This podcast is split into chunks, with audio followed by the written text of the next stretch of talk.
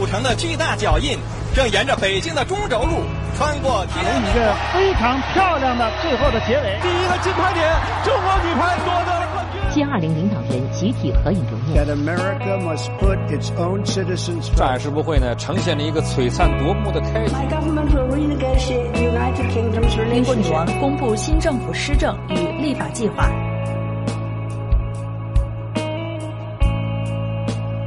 天猫双十一狂欢节落下帷幕。美国金融危机腾讯最大的下游软件公司三六零的战争呢，这两天就达到了高潮。因为经营不善，第三届世界互联网大会在乌镇落下。是中国制造，中国创造。我们是中国创造，你是中国制造。王总讲的 O2O，O2O 本身是个伪命，先定一个能达到的小目标。比方说，我先挣他一个亿。货币超发和低利率刺激了新一轮房价地价暴涨。中国游客在法国购买免税商品总额达到六点五亿欧元。来了，我还第一次走这个门儿。对，一般这个门进不你来之前，我在听你的歌。星期天，对，嗯，对，我今天又是星期天，星期天。你这个歌词是很时代感很强很强的，非常非常强的时代感。我们那个时候的，或你那代人的年轻时候的这种焦虑。就你在星星期天里面写的那种，那基本上就是无所事事的焦虑，和现在年轻人的焦虑，你觉得差不有有有多大的区别？那个时候或者谁更高级有吗？也许那时候的焦虑更抽象，呃，我不能说更高级，因为呃这种抽象啊，比如说，呃，你看我们流行什么语言啊？嗯，叫中华兴起，匹夫有责。对，OK，国家兴亡，匹夫有责。然后什么风声雨声读书声，嗯，声声入耳，对吧？嗯、家事国事天下事，事事关心，事事关心。对啊、呃，比较虚，比较虚。当然，八十年代是一个思想解放的时代，是一个这个国家寻找方向的时代。嗯所以，个人寻找这种大方向啊，我觉得有道理。比如像我的职业选择，你看，呃，只有两个，要么去文化部，要么留在音乐学院。嗯嗯，没有其他选择。嗯嗯你后来怎么会出国呢？就你出国是很早啊，我是一九八七年，对啊，最后一天离开北大的，呃，不算太早。假如第一重要转折上大学了，第二重要转折其实就是出国，这两次就让我完成了我对这个世界的认识。嗯，这一点非常重要，非常重要。我妈一个月挣四十五块钱，是呃泰兴百货公司的会计啊。然后呢，更加让我震撼的是，我去了加拿大，后来我去年啊。加拿大那个大学给我一个荣誉博士学位啊，他给我的一个月给我一千加元，嗯，我在中国要花五年时间作为北大老师才能挣到，嗯，如果一直过去二三十年在国外的话，回到这国家是无感的，很陌生，回到另外一个国家一样。不仅是陌生啊，关键是失落，失落，会失落，会失落。对对，你后来加拿大回国，当时想过不回来做什么事情呢？当时有想过吗？啊，那个是正好是呃四大天王啊，周华健、张学友。刘德华在国内，呃，风靡全国的时候，嗯，然后这个什么，呃，这个张学友的告别，嗯，呃，周华健的花心，花心吧？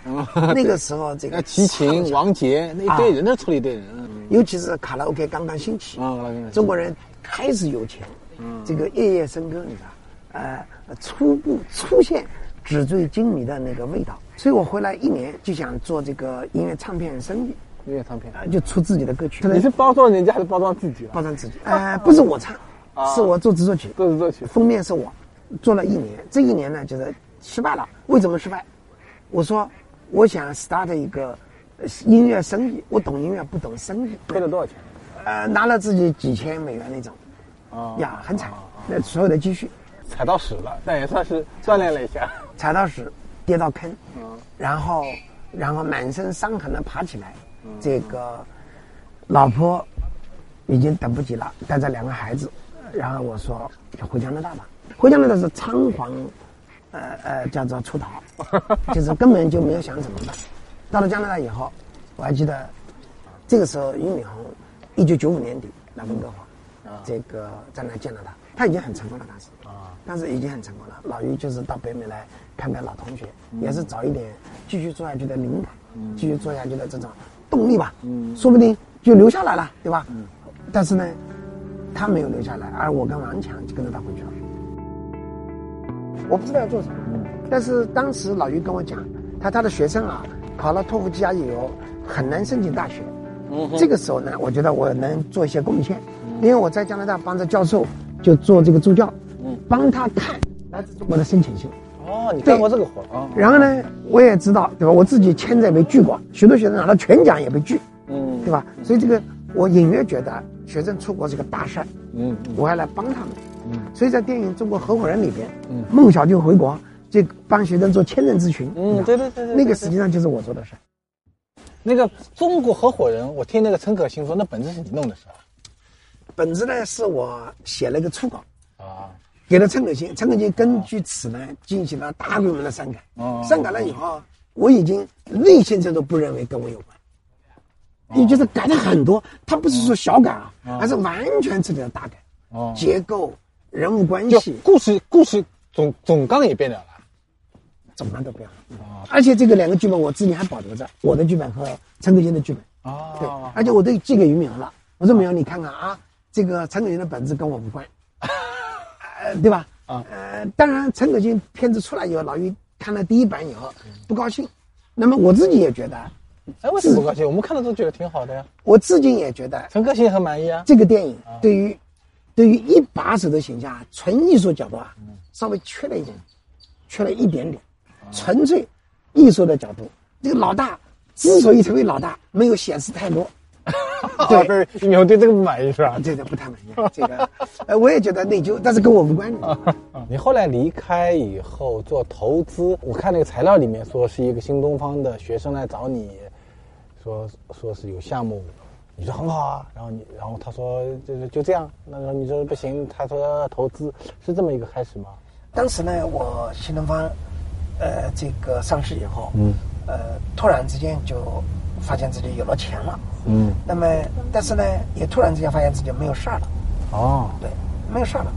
有一次，玉苗叫我们过来开个会，会议完了以后，大家都走了，我站在那呢，坐在那个新东方办公室里边呢，嗯，发现就一点事儿都没有。所以我发现坐在那儿，我没事儿干，就是跟这个组织再怎么火热，跟我已经没有关系了，嗯，对，所以这一瞬间，其实我是无与伦比的失落。嗯，对，本来我是有使命的，嗯，有这个任务的，你知道吧？嗯，呃，有有挑战，但是现在突然，我觉得不需要我了。他唯一的需要的就是老于说：“小明这儿有个演讲，来讲一段。”嗯，就成了一个呃串场的，对吧？这个呃招牌了，演员招牌。对，嗯嗯。所以这个时候呢，有一个我已经认识的斯坦福的 MBA，呃，叫就是郭曲吉。哦。回到谷歌，在谷歌中国。做首席战略官，嗯，然后他跟另外一个小伙子在搞创业，就找到我说：“小兵，呃，你要十万美金，嗯，要创业。”我说：“多少股份？多少股份？”他说：“给我百分之十五，十万美元。”嗯，我说：“能不能再多给一点点？” 他说：“十六。”我说：“我说的是一点点，两个点，十七，十七啊。”对，那十万美元给了我百分之十七，然后就开始了我的第一笔投资。啊，你第一笔这么快，第一笔，但那时候还没基金，就是个人投，个人投十万。我个人一直投了八十多个项目，从个人兜里当然就给进去，而且也没有合同，没有合同，没有什么东西，基本上都都没有。啊啊，对，就这个啊，呃，二十万美金百分之十，对吧？或者十万美金百分之多少，就这样。但是呢，它就成了我创业投资的呃第一块奠基石。啊！而且这个第一个项目还真就上市了，还啊！对，账面回报呃曾经达到过八千万美元，就是说我这十万美元哦，十万八千美元哦，八百倍。对，你要跟我谈投资，每一个投资的经验啊教训都是背后几百万人民币，不叫一诺千金对吧？一诺五百万金啊！因为你总觉得又一个发财的机会来了，又一个大公司来了，我靠！然后钱一出去就难受。梦是虚的嘛，对吧？钱是。钱是真的，对啊，对啊。这个过程还是经历了心理上的那个呃煎熬，煎熬和这个磨练，呃，最终呃就锻炼出了一种这个叫做千万美元蹦于眼前心不动的。其实资本只是前面的东西，对，背后是创业的体系制度，对对对，商业文明，对对吧？市场规律，对，小波这些东西其实有时候比钱还重要，比钱更重要。对，当然，包括你你选怎么样的年轻人，年轻人选什么样的资本，对，这其实上就是种结合。对，这个结合其实在第一天起可能就非常的重要。对，在这个双向选择的过程当中呢，对青年人来说呢，那什么是明日之星？嗯，什么是未来的马云，对吧？什么是这个呃市场上最需要的创业者？嗯，或者什么是这个时代年轻人的呃这个商业上的榜样？嗯，都凸显出来。对你离开以后，一开始自己拿钱投嘛，十万美元、二十万美元投了八十多个公司。那段经历对你后来做真格有多大的帮助？其实那段经历，小波相当于就是真格一点零，真格这个叫做个人的呃呃叫做投资阶段。嗯、所以后来做真格的时候没有任何区别，唯一的区别呢是当我做整个基金的时候，跟红杉合作啊，嗯，我就多了一个投资人，嗯，这样呢，我给钱的时候我就多了一份责任的，我不喜欢这个责任，OK。你原来投的时候呢？就投个投投投个开心啊！对，这过程其实还是惊心动魄啊！对绝大部分人来说，嗯，呃，不断的把这个钱一百万人民币，后来是一百万美元啊，而且有时候会有是，我最多的项目有三五百万美元的这种给出去，其实我也非常紧张。对，全世界最不可靠的就是人嘛，是吧？你 把钱给一个见了两分钟的人，这是见几分钟或两个小时啊，啊，就给了，呃，而且。一半以上的人，一大半以上的人都是平生第一次见面啊，所以总想，哎呀，这不要再投了吧，洗手不干了吧，对吧？但是当我见到新的创业者走过来啊，又来了，带着他们的梦想，带着他们的激情，对对对，我又进去了。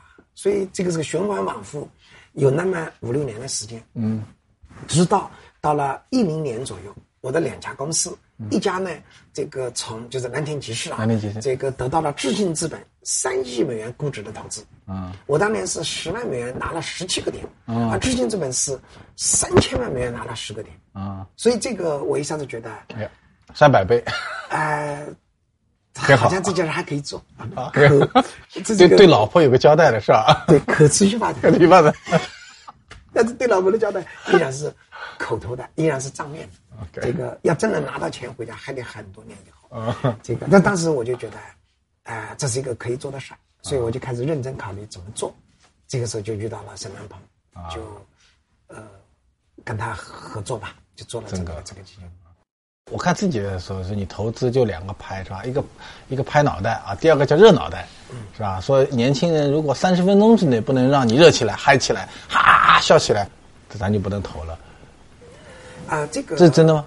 呃，早期确实是这样，而且主要是我投资的决策，因为我是学音乐出身，在新东方是做学生咨询的。OK，我其实我是不懂投资的。我们主要投资的这种就是那个叫做决胜点啊，就在于这个人讲的故事让我们激动，哎，让我们这个觉得值得投。就比如说，几乎是十年前啊，这个一起作业的这个。呃，创始人来找我说要用一个技术，对吧？这个怎么样？其实那个技术离今天的产品已经相差了十万八千里。嗯。但它的故事是，我用这个技术给每一个中国学生配备一个永不疲惫的语音口语老师。嗯。所以我们投的是理想，OK，投的是激情，投的是对未来的展望。至于说要达到这个未来路上有多遥远，我不管，因为这创业者的事儿。对，比如现在在上海的小红书。对吧？或者这个今日头条也是嘛？今日头条对啊，张一鸣垮了多少次了？王兴对吧？失败多少次？对不对？张一鸣转型多少次？罗敏对吧？嗯，去年转型多少次？然后他上市以后，从一百亿掉到三十亿，很多人还不撞墙啊。然后他现在提出一千亿的口号，对不对？任何企业都是人做出来的，你知道吗？嗯。而任何企业一定会经历这个转型，经历失败，经历挫折。嗯。这个时候。最终能够站在废墟上的啊，重新崛起的，就是这个创业者。假如说要说我们投资天使有什么风格的话，嗯，就在于对于梦想的认同。OK，这一点很重要，小波，因为有些人走过来就是说，我们见的人都是很优秀的人，比如是在企业里做的很成功，对吧？或者在这个学校里边读的很学霸的那种人，嗯，就他们把自己的前途职业放弃了，嗯，来找你要个区区一两百万人民币啊，嗯，呃，我们没有理由不给，所以我有好多项目啊，没有见过这个人，我就给了。对，其实你这个逻辑很像很多早期投资人说，百分之九十投的是人，百分之十投的是项目嘛，对吧？嗯。现在小波，我们是百分之百投人，就是你见到这个人你喜欢他，但是他的模式，他的做的那个事儿你绝对不认同啊，你也要投他。对，这是真正的投人哲学。你觉得这波人有什么特质？就他跟路上走来走去的那些人，就是那些创业确实能成功的人，他跟别的人有什么？我说一眼望过去有什么？好，我说一个这个一个案例啊，你就明白了。有一个人，我们投他。他是绝对这个领域的世界几乎是前一二名的科学家啊，科学家，嗯，对，我们投他了。一年以后，也就是前两个礼拜，他来到我办公室，嗯，他说要做一个这个用这个技术做一个模式啊。我说，我说我听你讲了，我恨不得打自己的耳光，你知道吗？小波，我此时此刻我都要流泪。其实我想打他，你知道吗？就是愚蠢透顶，他是科学的巨人，商业上的侏儒。挺蠢的，这是一个经典案例。所以，当我们说我们投入的这三个能力啊，学历、经历和魅力，你知道，他有魅力，他有学历，但他没有什么商业的经验经历。嗯嗯，这个这样的故事，就是我们说一大把，按图索骥是不可能的。嗯，但是呢，呃，我们随着投的越来越多，嗯，现在创业者越来越这个不同嘛，最终还是有感觉的。你还投了很多网红，我看什么 Papi 酱是吧？还有啥马佳佳？嗯，我们投了。你如果哎刚起步，你就能够引得全国的关注，对吧？嗯嗯。呃，这种营销能力实际上是每一个创业者都应该拥有的。嗯。这个观念应该没错吧？呃，就是这种，而这恰恰是至少前几年啊，中国创业者最缺少的东西。我学习好，对吧？我能干实事，但是我不愿意说。可是，在市场上，对吧？那什么叫市场呢 market，对吧？什么叫营销？叫 marketing，对吧？把这个市场搞动起来，嗯，对吧？就是动的市场就叫营销。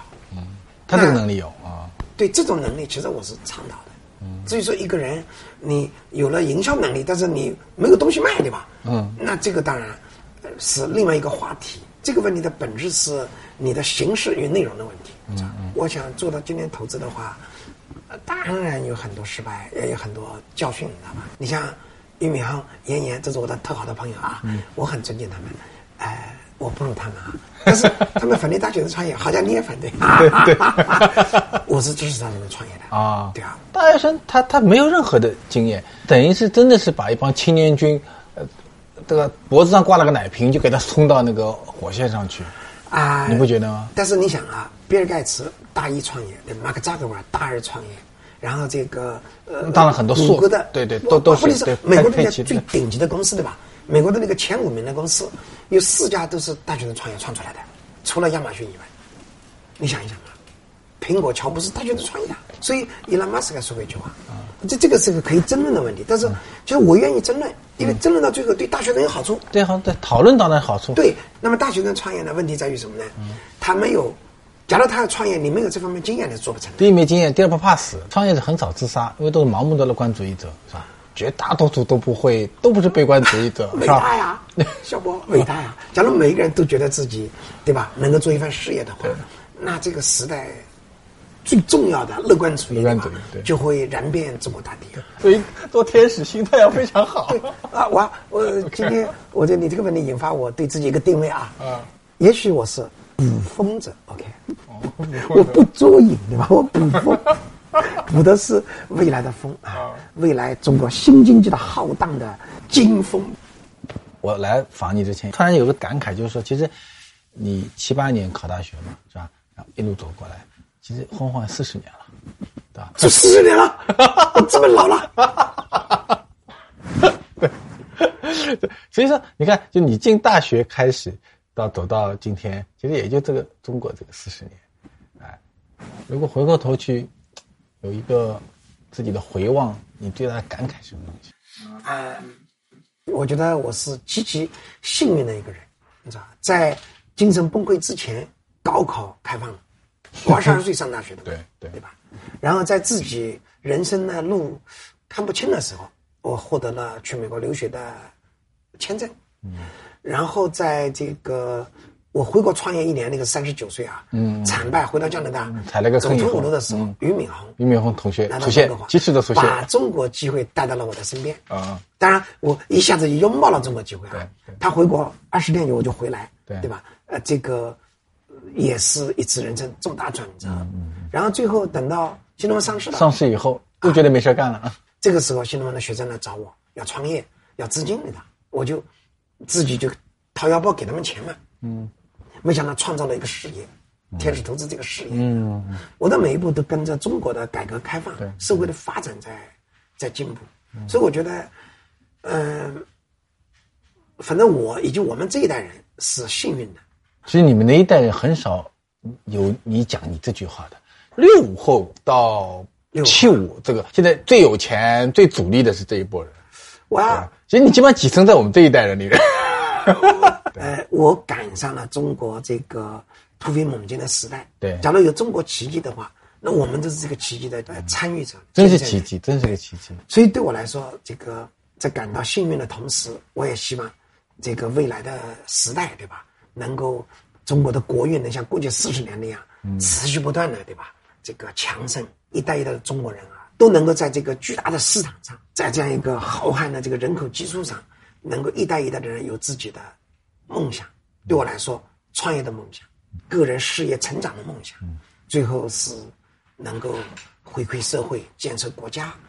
用一个成语来说，就是中华民族的伟大复兴啊这么一个参与的。就这一段话又回到了这个留学生涯的这歌词去了。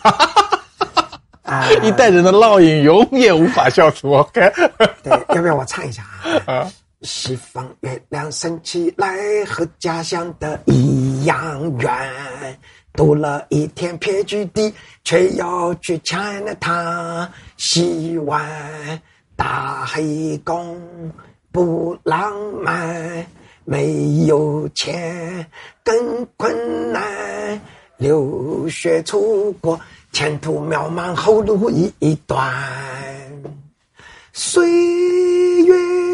来去匆匆忙乱，青春已无再无短暂。山穷水尽已无路，出国好像是阳关，炼纸皮像一个梦，雄心壮志离家园。谁知留学的辛酸？在徐小平的放肆的笑声中，一直漂浮着一个闪着光芒的字眼，它就是自由。这个字眼来自于他的身体，来自于那个伟大的北京大学，来自于这个时代，也可能来自于资本。真的，我说不清楚，但这也许是他招人喜欢的原因吧。来，最后再听一下他那放肆的笑声。对对对对，谢谢小明老师，谢谢谢谢我的采访。这是我有别于其他投资人的地方，对吧？我做投资还能写歌，还能写歌，还能唱。